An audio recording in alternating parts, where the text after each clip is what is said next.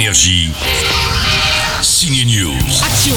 Nicole Kidman, Charlize Theron, Margot Robbie. On doit montrer nos jambes. Elle les montre dans Scandale, un casting de stars pour une histoire de harcèlement, une histoire vraie qui est devenue publique en pleine campagne présidentielle américaine. Ça se passait chez les potes de Donald Trump à l'intérieur de la chaîne Fox News. Je veux vous convaincre que je suis faite pour être à l'antenne, monsieur Hales.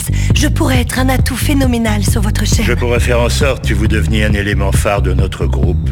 Mais je dois être sûr que vous êtes loyal. J'ai besoin que vous trouviez un moyen de me le prouver.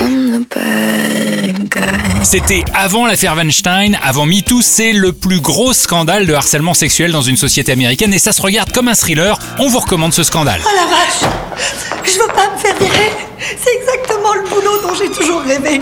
Eux aussi, ils ont rêvé de faire ce boulot, diriger Will Smith et Martin Lawrence dans Bad Boys, le film d'action dont ils étaient fans quand ils étaient gamins. Ils s'appellent Adil El Arbi et Bilal Falal. Ce sont les réalisateurs belges de Bad Boys for Life. Tous les films de Will Smith, de Martin Lawrence, j'ai tout vu et, et maintenant on travaille avec eux, c'est, c'est, c'est dingue, c'est, c'est- On a, stressé à mort parce que voilà, c'est, quelque chose de, l'avoir dans sa tête. Mais une fois qu'on est là-bas sur le plateau, il y a 200 personnes qui, sont là en train de vous écouter, plus encore Will Smith et Martin Lawrence qu'il faut diriger. Bah, je suis tombé malade après une semaine à cause, du stress. Mais après un moment, il n'y a pas énormément de différence entre faire un film, un blockbuster avec des stars ou faire un film beaucoup plus petit en Belgique. Il n'y a jamais assez de temps en fait. Le stress est passé, ils l'ont terminé Bad Boys 3 avec leurs idoles Will Smith et Martin Lawrence. Le film arrive dans les salles. Bon film.